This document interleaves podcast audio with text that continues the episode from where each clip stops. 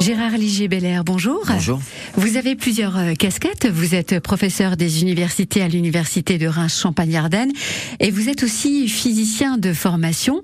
Et peut-être une troisième casquette, vous êtes passionné de champagne et notamment de bulles de champagne. Oui, tout à fait. Depuis maintenant euh, bah, plus, plus d'une vingtaine d'années et euh, il y a une dizaine d'années de cela, j'ai créé un petit laboratoire de recherche dévolu à l'étude des gaz dissous dans les liquides, avec évidemment comme focus euh, spécifique euh, l'effervescence des vins de champagne et des vins effervescents au sens large. Est-ce qu'on peut parler de mystère de la bulle?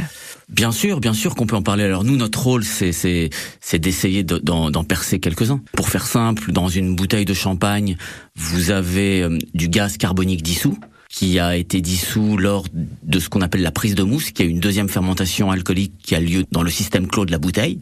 Alors le, le gaz dissous est présent en très grande quantité, c'est l'équivalent de quasiment 5 litres pour une seule bouteille de 75 centilitres. Donc vous avez un réservoir de gaz carbonique qui est énorme et qui va évidemment servir à faire des bulles au moment de la dégustation lorsque vous aurez débouché la bouteille. Et donc en fait ce gaz carbonique est compressé Enfin c'est du gaz carbonique dissous. Il, il, est, il est piégé entre les molécules de liquide si vous voulez. Et au moment du débouchage, il va ressortir en partie sous forme de bulle. Qu'est-ce qui explique votre passion pour cette bulle de champagne ou peut-être votre fascination?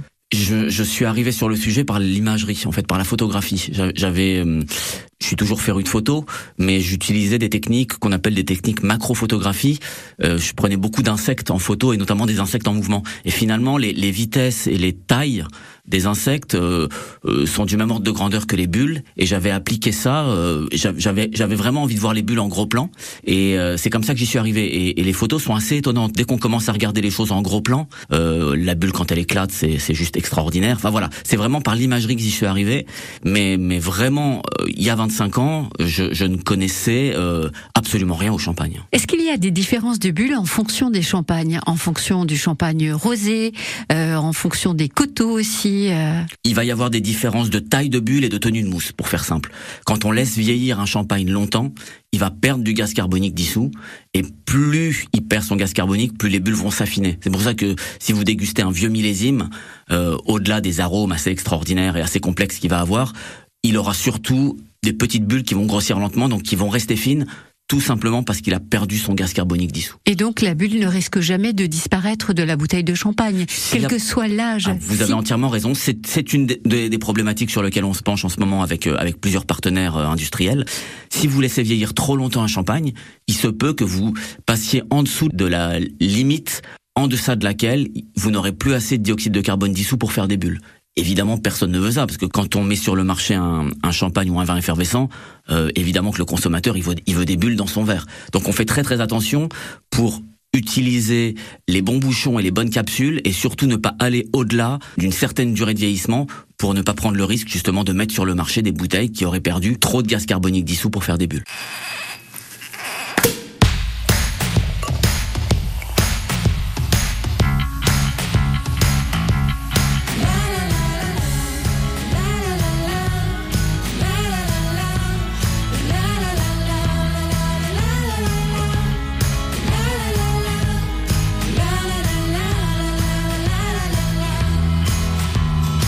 Un chien, ça me tient chaud l'hiver.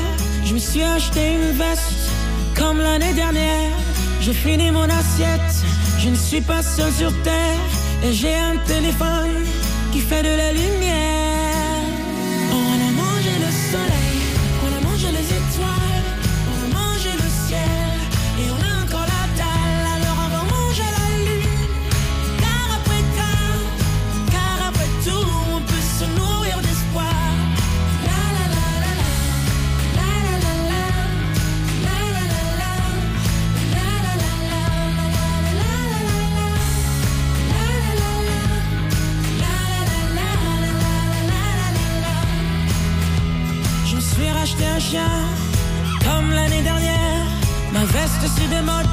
Je la laisse à l'abbé Pierre.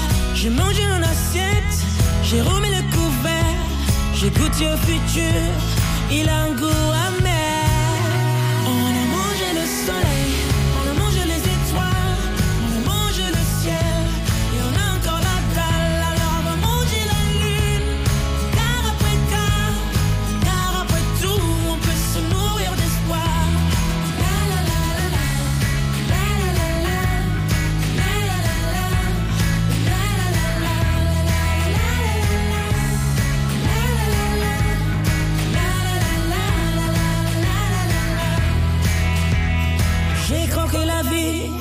Avalé les pépins, j'ai dévoré l'ennui, mais j'ai encore faim. J'ai léché les trottoirs, la fin jusqu'à la fin. J'ai voulu arrêter, mais je me suis bouffé les mains. On a mangé le soleil, on a mangé les étoiles, on a mangé le ciel, et on a encore la dalle. Alors on va manger la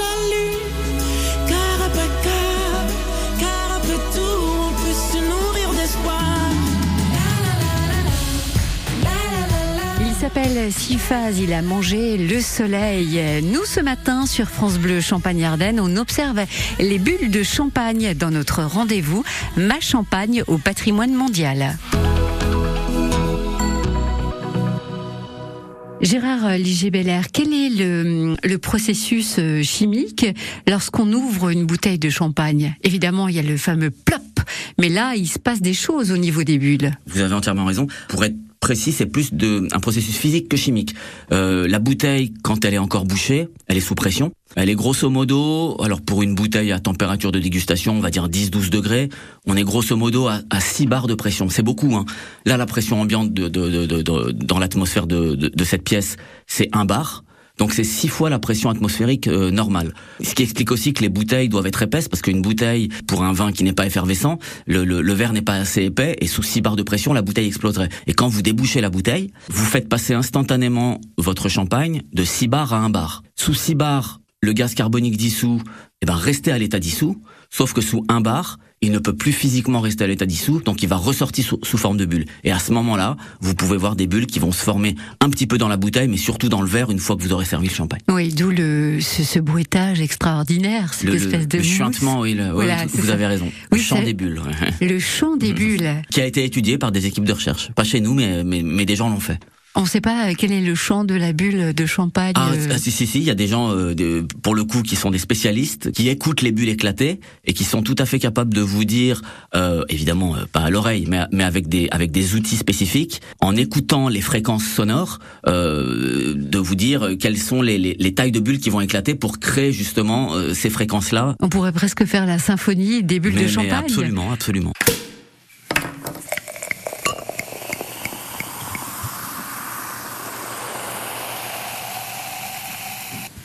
Et le chiffre est assez simple à retenir. Pour une flûte qui fait à peu près 10 centilitres, vous aurez grosso modo un million de bulles. La bulle, faut savoir que quand elle remonte dans le verre, elle va à la fois capter le gaz carbonique dissous, mais elle va aussi et surtout capter les molécules volatiles aromatiques qui, euh, lorsque la bulle va arriver en surface, elle va éclater et elle va relarguer ça dans l'espace de tête. En fait, c'est ce mélange de gaz carbonique et de molécules aromatiques qui va faire le bouquet du champagne. Là, on en est au stade où on essaye de comprendre quels sont les arômes qui vont être mis en valeur par les bulles, si vous voulez. On essaye d'identifier les arômes dans l'espace de tête d'un verre et de voir ceux qui vont être présents en plus grande quantité grâce au travail des bulles. Donc là, il vous faut un nez. Alors oui, il nous faut un nez. Alors il y a évidemment les nez humains qui peuvent détecter euh, des choses de façon très spécifique et très précise, mais nous on travaille pas comme ça. On n'est pas un laboratoire d'analyse sensorielle, on est un laboratoire de physico-chimie. Donc on utilise en fait des lasers pour doser les gaz. Peut-être juste une dernière question. Oui. Est-ce que pour bien sentir la bulle, est-ce qu'il faut, lorsqu'on ouvre la bouteille, il faut tout de suite rapprocher le verre de, de son nez, de son palais? Il faut tout de suite boire le verre Alors non, ou vous, attendre un vous peu? avez, c'est une excellente question. Si vous faites ce que vous venez de nous dire, donc imaginons qu'on se sert tout de suite une flûte de champagne et que tout de suite on la porte au nez, on aura ce qu'on appelle la piqûre carbonique, qui est un, un truc assez désagréable. C'est qu'en fait, l'excès de dioxyde de carbone va saturer nos récepteurs dans le nez et va nous provoquer une piqûre très très désagréable. Ça en fait, pique quoi Ça pique, exactement. En fait, il faut attendre quelques secondes, laisser ce gaz carbonique se dissiper et uniquement après y aller on aura suffisamment, on sera descendu en dessous du seuil de, qui déclenche la piqûre carbonique. La bulle de champagne au patrimoine mondial de l'humanité. Merci beaucoup Gérard Liger-Beller. Merci à vous.